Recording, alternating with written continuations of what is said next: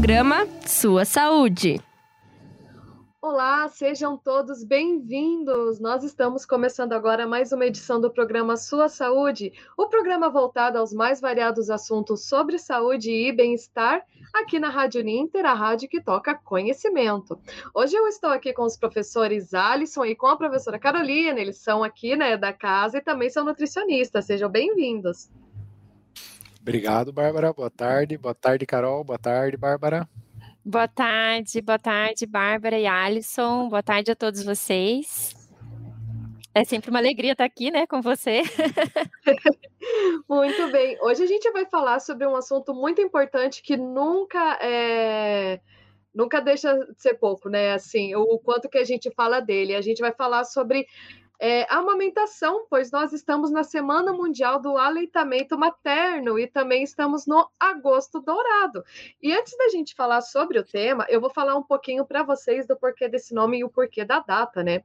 O mês de agosto é conhecido como Agosto Dourado por simbolizar a luta pelo incentivo à amamentação, e a cor dourada está relacionada ao padrão ouro de qualidade do leite materno. Olha só que bacana! E um pouquinho da história também para vocês. A história da Semana Mundial do Aleitamento Materno teve início em 1990, no encontro da Organização Mundial de Saúde com a Unicef, momento em que foi gerado um documento conhecido como Declaração de Inocente. Para cumprir os compromissos assumidos pelos países meses após a assinatura deste documento, em 1991, foi fundada a Aliança Mundial de Ação Pró-Amamentação e, em 1992, criou a Semana Mundial de Aleitamento Materno e, todos os anos, define um tema a ser explorado e lança materiais que são traduzidos em 14 idiomas, com a participação de cerca de 120 países. Isso para vocês verem a importância, né? E agora, em 2021, o tema é Proteger o aleitamento materno, uma responsabilidade compartilhada. É isso mesmo, professores? Isso mesmo. Isso mesmo. Muito bem. Então, para a gente começar, queria que vocês falassem um pouquinho para a gente sobre os benefícios né, da amamentação, tanto para as crianças, né, para as mães também, né, que geram esse ato que vai muito além de um ato de amor, e também para a sociedade no geral. Sim, é até é um prazer, né, falar sobre esse assunto, porque é tão importante e a nutrição já começa, né, nesses primeiros aí segundos de vida realmente é o aleitamento. E todo mundo até sabe, ah, tem que amamentar, tem que amamentar até qual tempo, qual data, mas o porquê, né? O que, qual que é a importância, quais, igual você comentou, Bárbara, quais são os benefícios? Então, para a mulher, né, qual que é o benefício? Reduz a questão do câncer de mama, então a prevalência né, vai reduzir do câncer de mama, do ovário e útero. Também diminui as chances de diabetes, diabetes, hipercolesterolemia, hipertensão, doença coronariana, obesidade, doença metabólica, artrite, depressão pós-parto. Então vejam, só aí já temos né, alguns dos benefícios que podem né, faz bem para a mãe amamentação. Eu até acho que depois a Carol vai comentar alguma questão ali, que assim, a gente é, realmente precisa né, ter amamentação, mas a mulher também que não tem, é, tem alguma questão que não pode amamentar, a gente até vai comentar sobre essa questão, né? Porque às vezes as pessoas também impõem essa questão de, ah, tem que amamentar, uhum. mas às vezes, né, a mulher não, não pode, ou até o próprio bebê tem alguma questão que não consegue fazer amamentação. Para a sociedade, também, o que, que a amamentação traz de benefício? Vai melhorar o índice na, na escola de repetência né, e criminalidade, vai contribuir, contribuir para maior economia em internação, menor gasto com mamadeiras, gás, água, remédios e tratamentos ortodônticos. Isso até é muito importante que às vezes as mães, né, têm aquele costume de já colocar mamadeira ou a própria chupeta, né, nas crianças. Eu trago um caso real que a minha filha, né, usou muito tempo a, a chupeta e mamadeira e teve um problema ortodôntico, realmente. Ela ficou com aquela abertura aqui da, da mamadeira e da chupeta. Então, claro, a gente teve que levar para um para o dentista, né, fazer um aparelho, uma correção, mas assim foi um sofrimento desnecessário. Claro que eu não sabia, né, não tinha esse conhecimento, mas foi um, um sofrimento para ela desnecessário de usar um aparelho ortodôntico já tão nova por conta disso, né, porque a gente não tinha essa, não tinha esse conhecimento.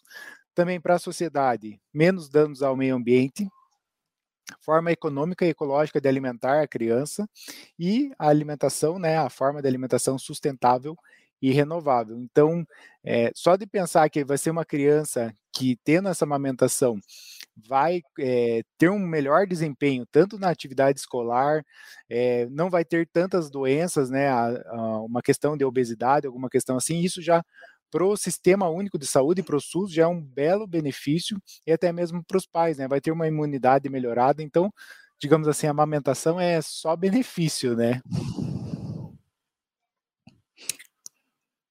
Exatamente. E nisso da amamentação nós temos algumas regras de ouro, né, Carol? Quais são essas regras? Como que funciona?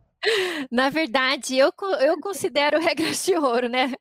Porque são alguns pontos que, com a minha experiência, a minha prática de trabalho né, nesse tema, eu já identifiquei que são temas e são pontos bem importantes que fazem toda a diferença no sucesso da amamentação. Porque nós sabemos que muitas mulheres encontram dificuldades para amamentar. E essas dificuldades, elas podem ser superadas se a gente consegue respeitar essas questões e esses pontos essenciais que a gente trouxe aqui para vocês hoje. Né? Então, por exemplo, o contato pele a pele na primeira hora de vida. Esse contato pele a pele, ele é extremamente importante, porque uh, ele, logo após o nascimento do bebê, é o primeiro contato entre a mãe e o bebê, é a primeira vez que a mãe está olhando para esse bebê, e esse bebê está tendo o, esse reconhecimento da mãe, sentindo o cheiro e tal. Nesse período, né, se o bebê é colocado em contato com a mãe, nós temos vários estudos que já demonstram que a, a amamentação ela pode ser melhor estabelecida, né? Então temos até índices de amamentação maior para esses bebês que são colocados em pele a pele em alguns países, tá? Então, o que, que, é recomendado hoje em dia? Por várias ações do Ministério da Saúde, várias recomendações da Organização Mundial da Saúde, o recomendado é que assim que o bebê nasça, ele já vá em contato pele a pele com a mãe. Isso significa que ele está em contato pele com pele mesmo, não tem nenhum tecido entre a mãe e o bebê, né? E esse reconhecimento inicial ele vai acontecer. Nesse período, quando a gente pega para analisar né, a, as imagens e as sequências desse comportamento entre o bebê e a mãe, a gente consegue perceber o despertar do bebê. Porque logo que ele nasce, ele passou por um canal apertado, né? Se ele, tanto se ele nasceu como cesárea ou como parto via normal, ele, ele nasceu, ele passou por um lugar apertado e tal, né? Então, ele começa a chorar, ele fica agitado. Aí ele começa a acalmar. Nesse, nesse momento, ele começa a restabelecer frequência cardíaca, frequência respiratória, temperatura, tudo isso só de estar em contato com a mãe. E aí ele começa a desenvolver essa habilidade de mostrar os sinais de que ele está pronto para mamar. E nesse período, nesse primeiro contato que a mãe tem com o bebê, ela tem essa oportunidade de começar a reconhecer quais são esses sinais que o bebê dela mostra de que está pronto para mamar. Que a gente vai ver é, logo em seguida, junto de um outro ponto, né? Que são esses sinais de prontidão. Então, o bebê ele vai mostrar que ele está colocando a linguinha para fora, a mãozinha na boca, o olhinho que fica procurando, o rostinho que procura, ele já consegue mostrar isso na hora que ele nasce. E esse esse intervalo, esse tempo, ele demora, né? Então, em torno de uns 40 minutos para que o bebê se acalme, se estabilize e comece, então, a mostrar esses sinais. Por isso que é recomendado essa primeira hora, chamada hora de ouro, é um momento extremamente importante e a amamentação pode ter início nesse momento. Tá? Nem todos os bebês vão mamar nesse momento, mas esse contato é extremamente importante. Um segundo ponto importante dentro dessas regras de ouro é a amamentação em livre demanda. Então, hoje em dia, não se estabelece, né? Nunca se estabeleceu, na verdade, mas tinha-se recomendações antigas que falavam de outra forma. Atualmente, né, e já há muito tempo, se recomenda que a amamentação seja em livre demanda, ou seja, assim que o bebê mostrar esses sinais de fome, a mãe já coloca para mamar. O choro, ele é o último sinal. Né? Ninguém consegue comer quando está nervoso e chorando, né? Então, é, é uma coisa que eu sempre falo a gente precisa sempre estar atento. Então, a mãe, tendo esse bebê próximo, ela consegue observar esses sinais do bebê. É, então, é, o leite humano, ele é facilmente digerido, ele é muito mais fácil de ser digerido do que qualquer outro tipo de leite. Então, rapidamente, como o estômago do bebê é pequeno, rapidamente ele vai sentir fome de novo. E se a mãe fica atenta a esses sinais de que o bebê dela está pronto para mamar, ela pode muito mais facilmente estabelecer essa conexão com o bebê e começar a responder esses sinais. Então, o bebê mostrou que está pronto para mamar, ela já começa a lá lavar a mão, preparar a mama, fazer a massagem, perceber como é que está essa mama, se ela precisa extrair um pouquinho do leite antes ou não. E então oferecer essa mama para o bebê. E a gente sabe, né, que a, a, duração é muito variável, vai depender muito de bebê para bebê, então a gente nunca pode dizer um tempo certo. Por isso a recomendação é amamentação em livre demanda, porque cada bebê vai ter seu ritmo e cada bebê vai ser de um jeito, né? Então é até engraçado isso, porque quando a gente atende várias mães ou mães que já tiveram mais filhos, ela sempre fala isso, né? Cada bebê vai se comportar de uma forma. Um outro ponto muito importante que eu considero é o posicionamento correto da mama, da, na hora da mamada. Então, a mulher, ela precisa estar posicionada de uma forma confortável, onde ela não vai estar nem pendida para frente, assim, pendurada com o nenê, nem nada, né? Então, porque se ela fica numa posição desconfortável, isso vai prejudicar a amamentação. Então, a posição, existem várias posições para amamentar, não existe apenas uma, e a recomendação é justamente que a gente possa variar essas posições.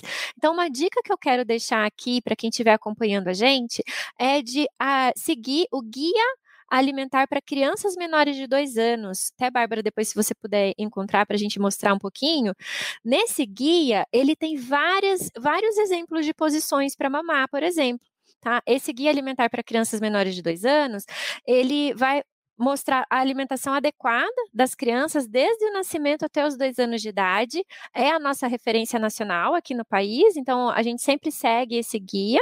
E lá tem muito conteúdo bacana, atualizado, super confiável sobre as orientações de amamentação, posição, pega, etc., do bebê nesse período. Então, é muito importante porque, assim como o guia alimentar para a população brasileira, talvez o guia alimentar para crianças menores de dois anos, que é mais recente ainda que esse da população brasileira, talvez não seja tão conhecido assim da população, né?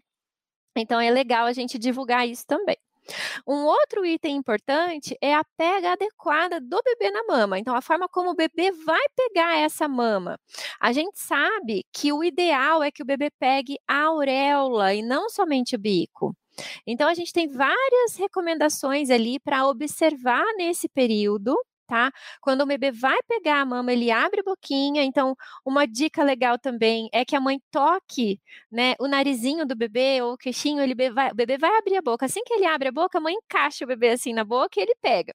É bem assim mesmo, sabe? Aí o bebê encaixa, aí ela vai perceber né, ela vai perceber que o queixinho fica encostado na, na mama, o narizinho fica geralmente um pouco mais livre, o bebê consegue respirar normalmente, mas também se a mãe estiver bem posicionada e segurando o bebê confortavelmente no colo, é, ela já vai conseguir permitir que o bebê movimente a cabeça. Então, não existe nenhum risco, assim, se o bebê estiver tranquilo e posicionado confortavelmente, de ele se sufocar nesse momento. Tá? Então, ah, que legal, Bárbara, que você trouxe as imagens aí pra gente. É, esse daqui é o guia, é só jogar na internet, gente, o nome do guia aqui com que a Carol falou que acha perfeitamente. Esse daqui é uma versão de 2019, eu não sei se é a última, né, que foi é lançada. A última, eu acho que é a última é, versão. Mas essa é a última versão, você encontra em PDF aqui já no começo, como a Carol disse, você já encontra aqui a parte sobre o leite materno, né, que é o nosso primeiro alimento, né? E aqui Exato. fala tudo muito bonita que vocês encontram muitas informações. É só jogar Exato. aí na internet que acha facinho, facinho.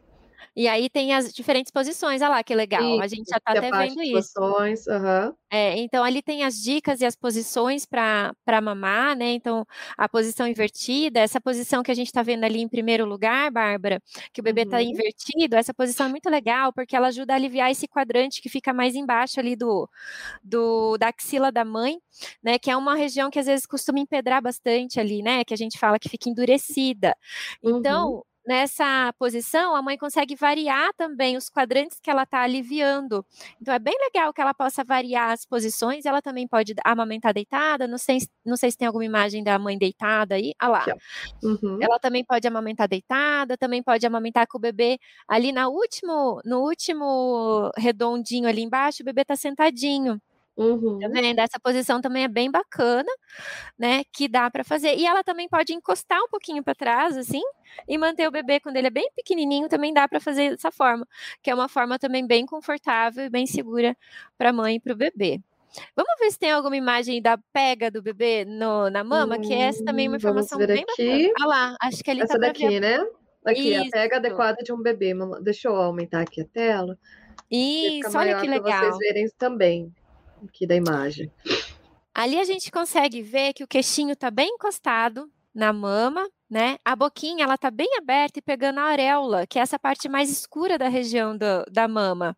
Né? Então, uhum. o bebê não pega só o mamilo, ele pega a maior parte, porque é ali que concentra a, os seios lactíferos, né? Onde ele vai apertar para conseguir tirar o leite. Então, ele vai ter essa boquinha de peixe, o lábiozinho fica virado para fora, e o narizinho, ó, não sei se vocês conseguem perceber, permite que o bebê respire tranquilamente. Então, uhum. essa é a posição adequada e geralmente ela não dói. Então, é uma posição que a mãe também fica tranquila, né, para amamentar. E por último, eu acredito que também tem aí nesse guia é, a última recomendação que eu considero extremamente importante é que a mãe aprenda a retirar o excesso do leite materno. Por quê? Porque quando a mãe aprende a ela está começando a amamentar, né, nesse período, nesse primeiro momento ali da amamentação, acho que o professor Alice vai abordar isso um pouco mais a fundo, mas nós temos diferentes tipos de leite, né, nós temos o leite do começo, é o colostro, depois a gente tem o leite de transição, ali entre 7 e 14 dias, depois a gente tem, a partir do 15º dia, o leite maduro. Nesse período, vai ter ainda uns ajustes, lembra que eu falei que o bebê tem um estômago bem pequenininho, então a capacidade, uhum. capacidade gástrica do bebê é bem pequena, é é ali, né, adequada ali para o colostro. E vai evoluindo ao longo da amamentação conforme o crescimento do bebê. Só que no começo, ali nos primeiros dias, o bebê ainda não está aprendendo a mamar. Então é um treino. É um treino da mãe aprender a amamentar, do bebê aprender a mamar. E nesse treino, ali nesse período do, do momento de transição, que a gente começa a mudar o leite, começa a descer bastante leite, que a gente fala que é o período da pojadura, onde começa a ter a descida do leite. E nesse período, o bebê ainda não está mamando muito, mas a mãe começa a ter muito leite. E aí que pode acontecer de ter esses desencontros e essas dificuldades. Se a mulher, ela aprende a extrair o excesso de leite, a retirar o excesso de leite, ela vai ter muito mais autonomia, mais conforto né? E ela vai conseguir melhor manejar esse período. Então, como que a gente pode fazer? Ela vai fazer a massagem, ali no guia tem todas essas orientações para massagem e tal, antes da amamentação ela vai oferecer a mama para o bebê, e se ela terminou, o bebê vai ficar molinho. Ele vai normalmente mamar até dormir, geralmente. Então, ergue a mãozinha do bebê sem solta, o bebê vai estar tá bem molinho. Então, ele já está dormindo, ele está tranquilo, para ele já foi né, o suficiente no começo. E aí, ela, ela passando o braço assim do lado do peito e ela sentir que ainda tem algum desconforto, ela pode retirar o excesso. Esse excesso ela pode guardar para doar para o seu próprio filho, para oferecer para o seu próprio filho mais tarde, ou ela pode doar para um banco de leite. Então, retirar o excesso do leite que fica na mama é muito importante. E esse aprendizado também é muito importante caso ela venha ficar longe do bebê por algum motivo, né? Então a gente, se ela precisa sair, se ela precisa trabalhar, então é importante que ela aprenda a retirar esse leite, que pode ser de forma manual ou com algum tipo de equipamento também para ajudar nesse momento, tá bom? Então esses são os pontos que eu considero essencial essenciais importantíssimos, né, Carol? Eu só queria que você falasse então para a gente dessa questão do armazenamento do leite, né? É, os graus, né, que tem que ser armazenado, como que daí funciona isso, essa parte? Então, ali no guia tem todas essas informações direitinho, porque agora eu até nem sei se você consegue achar essa, essa página. Deixa eu ver aqui, que daí eu coloco na tela, mas pode ir falando. Então, porque assim, é, a gente, nós temos uma rede brasileira de banco de leite humano, que é a maior e, nossa, mais complexa, famosa do mundo, né? Hoje a gente até fala rede global de banco de leite. O Brasil exporta tecnologia, né, do banco de leite aqui do Brasil para países da América Latina, Caribe, África, né? E, e então nós temos uma série de recomendações adequadas para retirar esse leite. Uhum. Tá? Até deixa eu pegar aqui essas orientações mais, mais é certinha. Então, o que, que a gente precisa fazer? Então, a mãe vai ter, vai ter que preparar esses frascos para retirada desse leite, ferver, esterilizar. Não é qualquer lugar, não é qualquer frasco que ela vai poder guardar esse leite, tá? Geralmente, aqueles frascos de maionese, com a tampa de plástico, por exemplo, e vidro, né? Frasco de vidro com tampa de plástico, onde ela pode ferver, esterilizar tranquilamente tá? Então ela vai poder deixar esse frasco secar naturalmente no ambiente depois disso. E aí o procedimento para que ela retire o leite, ela vai prender, prender o cabelo, lavar bem as mãos, colocar uma, uma máscara se ela estiver extraindo manualmente, né? E se ela estiver extraindo com a bomba de leite, não precisa colocar a máscara, porque é, a bomba já vai ser ali protegida e não vai ter essa necessidade, tá? Então, é, ela vai fazer todo esse procedimento, vai retirar o leite e ela vai conservar. Tem um tempo certo para guardar na geladeira? Alisson, você lembra certinho o tempo de conserva? Eu achei aqui no guia, ó. Ah, já, ótimo. Já puder cortar o rápido aqui a gente. Aqui no guia ele diz que para guardar nesse né, leite retirado, você pode utilizar, né, usar o frasco com leite. Ele deve ser guardado no congelador ou freezer por até 15 dias, Sim. ou na prateleira mais próxima ao congelador da geladeira, mas aí até 12 horas, né? Daí diminui Isso, o tempo. Isso, exatamente. O leite não deve ser guardado na porta da geladeira, se for para doação, o leite deve ser armazenado congelado por no máximo 10 dias. Isso aí. E o legal é que, assim, uh, se a mãe ela percebe que ela tem excesso de leite e ela quer doar, o próprio banco de leite, ela liga para o banco de leite e o próprio banco de leite fornece todas as orientações, vai em casa buscar o leite para ela tá? Então, assim, levar o frasco, buscar o leite, fornece orientação, então é super tranquilo. E, e a mãe, ela sempre, né, é, é um conforto e ela também pode pedir ajuda do banco de leite sempre que ela encontrar qualquer dificuldade com a alimentação. Qualquer dúvida, qualquer dificuldade, é papel também desses bancos de leite fornecer esse apoio gratuito à comunidade. Perfeito. E professores, para a gente falar agora então da diferença, né? Para a gente deixar bem claro que leite não é todo igual, né? o humano é uma coisa e outros são outros. Assim, a diferença entre o leite humano, o leite de vaca e principalmente, né, as fórmulas infantis, porque eu sei que muitas mães acabam tendo que recorrer às fórmulas infantis, né? Quais essas diferenças assim? Então, Bárbara, primeiro, né, o leite humano já vai, o nome, né, já diz que é para a gente mesmo. Então, já dá para se imaginar que vai ter mais ou menos o que a gente precisa, né? Então, na questão proteica, vai ser na quantidade adequada e de uma fácil digestão, né, para nós. O leite de vaca já tem uma dificuldade maior de digestão, por isso que ele não é, é tão recomendado assim. Se Quer dizer, se tiver o leite humano é, disponível, claro que a preferência sempre vai ser o aleitamento materno.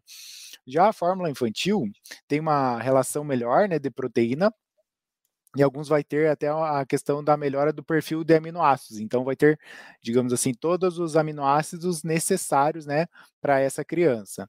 Assim como os lipídios, né, que é a gordura, vai ter a quantidade suficiente, né, e a lipase para digestão no leite humano. Já no leite de vaca vai ter é, uma deficiência nesses ácidos graxos essenciais, né, na, nas gorduras, e já não apresenta lipase. E na fórmula infantil também é adicionado esse, esses ácidos graxos. Então, é, tem essa questão dessa diminuição né, de, de saturado e o acréscimo de óleos vegetais. Na questão de minerais, que são os micronutrientes, para o leite humano, quantidade correta. No leite de vaca vai ter um excesso de cálcio, é, sódio, é, potássio, fósforo e cloro. E a relação no, na fórmula infantil, cálcio, potássio está adequada. Já no ferro e zinco, pouca quantidade no leite humano, mas bem absorvido. No leite de vaca também tem uma pouca quantidade já é mal absorvido, então tem essa questão. No, na fórmula infantil é adicionado, então é, é feito de forma industrial, né? Vitaminas. Vitaminas pré-bióticos, probióticos e água no leite humano são todos em quantidades suficientes. Já no leite de vaca, vai ter uma deficiência das vitaminas D, E e C pré-bióticos e probióticos deficiente e da água é necessário a questão extra de água. Na fórmula infantil, vai ser todos adicionados também, porém a água é se necessária, ou seja, né? A fórmula infantil realmente é para quem tem alguma questão com a proteína do leite, que aí sim, é, a, a gente até coloca, quando a gente fala muito das questões das indústrias, né, que o nutricionista traz isso, mas em alguns casos realmente é necessário a, a questão da fórmula infantil, uhum. a gente uhum. sabe que são muito bem utilizadas. Então, precisa realmente ter, né, quando a mãe acontece alguma questão, a mãe não pode amamentar, a fórmula infantil é bem-vinda. Mas se tiver o aleitamento materno, é essencial que aconteça ele. E até eu queria, que eu sei que a Carol dá uma aula disso, né? a, a questão, assim, porque eu vejo muito que as mães, assim, principalmente as de primeira viagem, sofrem muito com aquela questão uhum. do quê? Que sempre tem uma tia, sempre tem a avó, sempre tem alguém para falar assim: ah, mas o bebê não, não tá mamando o suficiente, ah, ou ele uhum. só mamou um pouquinho e parou. Isso é normal? Acontece muito? Ou porque eu sempre penso assim, né? Que o bebê, o bebê come, né? Ou depois a criança mesmo come quando ela sente fome e é o necessário para ela. Não precisa ficar forçando. E até uma dúvida minha aí para a professora Carol. Mas é uma boa dúvida, Alisson, uma boa pergunta essa, porque a gente percebe que existe muita essa interferência mesmo dos familiares, e quando a mãe ela é uma mãe de primeira viagem, ela ainda não tem experiência, ela pode se sentir um pouco é, vulnerável, né, nesse período. Então, o ideal é que ela comece a se informar. Toda gestante, ela precisa já começar a se informar para se empoderar e entender como é o funcionamento nesse período. E a gente sabe, né, como eu acabei comentando aqui com vocês, no início o bebê tem uma capacidade gástrica pequena. O leite é facilmente digerido, isso faz com que o bebê demande facilmente ou rapidamente, em intervalos menores, leite de novo. Então, ele vai demonstrar que ele está com vontade de mamar rápido nos primeiros dias.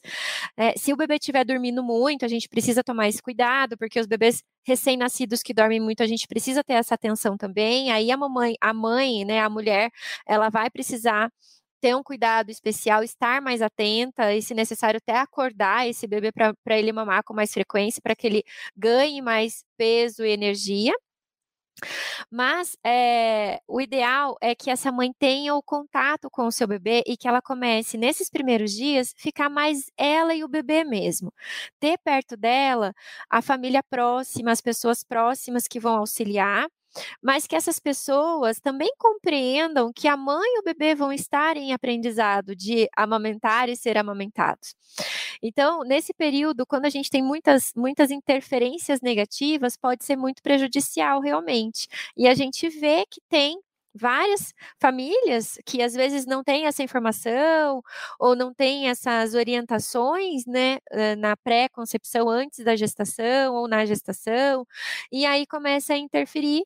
Por quê? Porque vê às vezes que a filha está cansada, que a filha está nervosa, né, quando é a, a avó né, ou até o pai, começa a perceber que está ali uma mãe ansiosa, e essa ansiedade da mulher, da mãe, também pode ser prejudicial, porque a gente sabe que a ansiedade pode prejudicar a, a produção ou a saída do leite.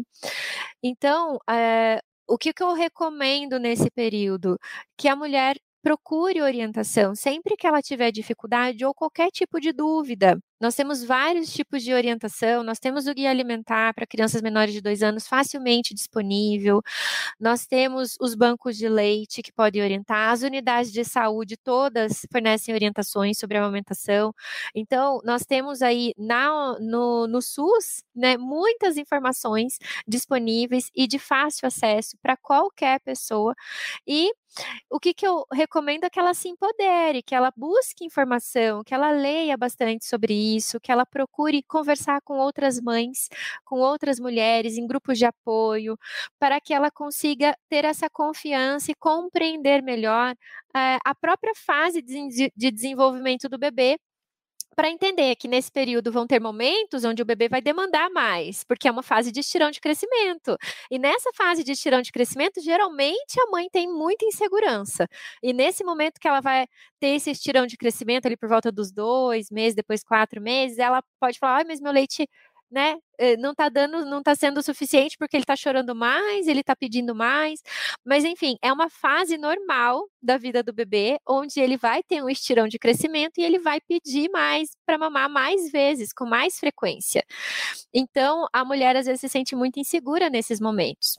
E é isso, contar com rede de apoio, mas uma rede de apoio informada, uma rede de apoio que também possa compreender toda essa fase e auxiliar nas questões de casa, né? Deixar que a mãe possa se conectar com o bebê nesse período, e aí o, o apoio da família poderia ser mais relacionado à casa, limpar a casa, fazer comida, cuidar da roupa, cuidar dos outros filhos, para que nesse período de conexão dela, da mãe com o bebê, a mãe possa se conectar com o bebê, entrar mais em contato, perceber melhor como funciona o bebê dela e, e, e aí ela vai se sentir mais segura e confiante com relação a isso. Não sei se eu respondi a pergunta, eu falei demais. Respondeu. Respondeu sim. E, Carol, para a gente finalizar, então, a gente podia falar mais um pouquinho sobre a Política Nacional de Aleitamento Materno, né? Então, a política de aleitamento materno aqui no nosso país, é, ela é reconhecida a nível internacional. Nós tivemos até uma publicação da revista inglesa Lancet, que fez um, um, número especial aqui do Brasil e a gente teve aí vários dados que mostrou, né, o como nossas ações aqui no país são realmente referência para outros países. E eu tive a oportunidade de trabalhar com a promoção da amamentação na França, eu tive a oportunidade de coordenar lá na França o Guia do Aleitamento Materno francês, que também é facilmente encontrado na internet. E a gente, na época que eu trabalhava lá, eu tinha o sonho de vir trabalhar aqui. Olha que engraçado isso, né? Eu falava assim, meu Deus, eu, eu, eu admirava o Brasil, admirava sempre né, a nossa política aqui, os exemplos que a gente tinha, as ações que a gente fazia. E é muito legal, porque o que a gente sabe aqui, né, é que o, o, nosso país ele tem uh, as ações de aleitamento materno são voltadas para todas as áreas de serviços de saúde. Então nós temos ações voltadas para o serviço hospitalar, né, que nós temos a iniciativa Hospital Amigo da Criança, o método Canguru, por exemplo que agora não vai dar tempo da gente aprofundar, mas se a gente tiver uma outra oportunidade, Bárbara, a gente poderia combinar para vir falar mais especificamente sobre essas ações da política. Né? Nós temos a nossa rede brasileira de bancos de leite humano, que eu já comentei aqui com vocês, né? que ela é exemplo para outros países, ela exporta tecnologia para outros países aí da América Latina.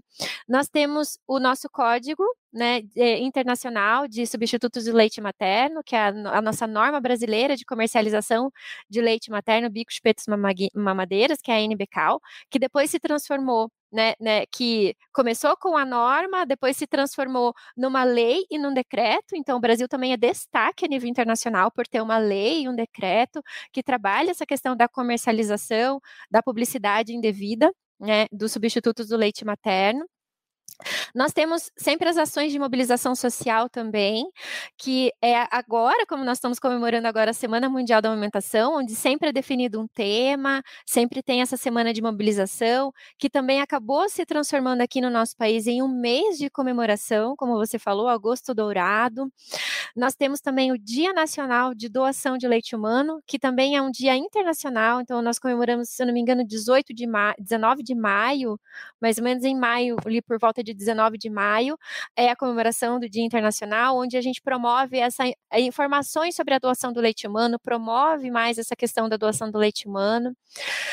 Nós temos as, as ações de promoção e monitoramento dos indicadores, de aleitamento materno, que são as pesquisas nacionais, é, de que promove aí que a gente consegue observar como tá esses dados da amamentação no nosso país, e nós temos também as ações de uh, aleitamento materno voltadas para a atenção primária, que é a estratégia Amamenta e Alimenta Brasil, que eu tive a honra de participar da criação quando eu trabalhava no Ministério da Saúde em 2011, né, e agora eu sou consultora do Ministério da Saúde também para o projeto de fortalecimento dessa estratégia, apoiando os, os estados aqui da região sul e os municípios que foram contemplados nesse projeto. Então, a gente trabalha essa orientação dos gestores é, sobre como trabalhar a, as ações de promoção do aleitamento materno nas unidades de saúde, como promover isso para que a população tenha aí mais acesso a essas informações e aos benefícios. E eu também estou trabalhando aí, né, concluindo o doutorado no programa de saúde da criança aqui da Federal, e o meu tema de pesquisa da minha tese foi as salas de apoio à amamentação nas empresas, que faz parte ali do eixo de proteção legal da amamentação. Então, nós sabemos que a, a amamentação hoje em dia, muitas mulheres precisam trabalhar, né? Então, o retorno ao trabalho, ele acaba sendo uma dificuldade para a manutenção da amamentação. A amamentação ela é recomendada pela Organização Mundial da Saúde, pelo Ministério da Saúde, de forma exclusiva até o sexto mês, e é, continuada, né, por meio da introdução de outros alimentos até os dois anos ou mais. E aí, com o retorno ao trabalho, e nós sabemos que nós temos muitas mulheres que precisam retornar ao trabalho aos quatro meses, que a licença maternidade é por volta dos quatro meses, como é que elas vão fazer para conseguir manter a amamentação exclusiva até o sexto mês, de acordo com a recomendação? Né? Então, essa estratégia foi a última estratégia lançada pelo Ministério da Saúde que veio para auxiliar essas mulheres né, a manter a amamentação exclusiva até o sexto mês. Então, eu fiz avaliação aí aqui no, no na região sul né, dessas informações e foi muito legal. E o que eu, que eu gostaria, só para finalizar desse ponto, né, é de, de falar que a amamentação, o trabalho com a promoção da amamentação é como se fosse um trabalho de formiguinha cada um fazendo a sua parte. E nós, nutricionistas, temos um papel muito importante nesse processo. Então, que todos os profissionais de saúde, né, em geral, mas especialmente nós nutricionistas, temos também esse papel importante, porque nós somos especialistas da alimentação, né? E a amamentação é o padrão ouro da alimentação infantil aí dos bebês, né? Então, uh, nós precisamos sempre que possível estar fornecendo essas orientações, compreendendo a importância, ajudando e auxiliando. Se a gente conseguir auxiliar uma mãe, uma família que seja, a gente já está conseguindo fazer a nossa parte. E com orientações simples e claras, ou pelo menos indicando onde ela pode procurar essa ajuda, a gente já consegue auxiliar também, evitar essas dificuldades. E aqui no nosso país, né, como eu falei, os estudos de monitoramento, nós tivemos um estudo recente, que foi o estudo Enani, que foi é, entregue aí em 2019, foi realizado entre 2018 e 2019 e, e nós conseguimos aí então é, observar alguns dados de avanço nos índices de amamentação aqui no nosso país. Então, o que a gente observa hoje é que a gente conseguiu aumentar aí para 45,7%, né, a amamentação dos bebês menores de seis meses, amamentação exclusiva, que estamos em 53% daí dos bebês que recebem amamentação continuada aos 12 meses e 60,9% dos bebês recebem amamentação até os 2 anos de idade. Então, a gente precisa lembrar que lá na década de 70, esses dados eram, eles eram muito pequenos. A gente tinha uns dados muito menores. Os índices de amamentação na década de 70 eram muito menores do que a gente tem agora. Nós estamos conseguindo evoluir, mas existe uma meta da Organização Mundial da Saúde de amamentação exclusiva né, até os seis meses de pelo menos 50%. E a gente ainda não chegou nesses dados. Então, nós ainda estamos aquém das recomendações, por isso nós precisamos trabalhar. Nós precisamos promover a amamentação de todas as formas para que a gente consiga garantir. E qual que é a importância maior né, da amamentação nesse período? É que a amamentação, ela está dentro de um período que é muito importante para o desenvolvimento do bebê. Então, a alimentação da gestante, a alimentação que o bebê recebe no útero da mãe, a, a, alimentação desse bebê nos primeiros dois anos de vida vai ser fundamental e vai ser determinante para a saúde do indivíduo na vida adulta e na toda a sua vida. Então nós temos vários estudos que mostram isso e que isso e, e, por isso a gente reforça tanto a importância da amamentação, porque por meio da amamentação e da alimentação adequadas nos dois primeiros anos de vida, nós podemos prevenir muitos problemas de saúde. Nós podemos prevenir muitas questões aí que afetam hoje a vida dos adultos e dos idosos e nós podemos também ter impacto em até três gerações futuras. Então, gente, é extremamente importante promover a amamentação, trabalhar a alimentação adequada nesse início da vida, para que as gerações futuras tenham mais saúde e melhor qualidade de vida. Perfeito! Finalizou muito bem a nossa edição de hoje do Sou Saúde. E eu só gostaria de agradecer a vocês dois por terem participado mais uma vez aqui do nosso programa. Muito obrigada, Carol. Muito obrigada, Alisson. Obrigada, Bárbara. É, é sempre um prazer estar aqui. E em breve, em breve não, né? eu vou dizer, em breve nós voltamos com mais um tema sobre nutrição, mas na próxima terça-feira a gente volta com mais uma edição do Sua Saúde aqui na Rádio Nintra, a rádio que toca conhecimento. Até lá. Programa Sua Saúde.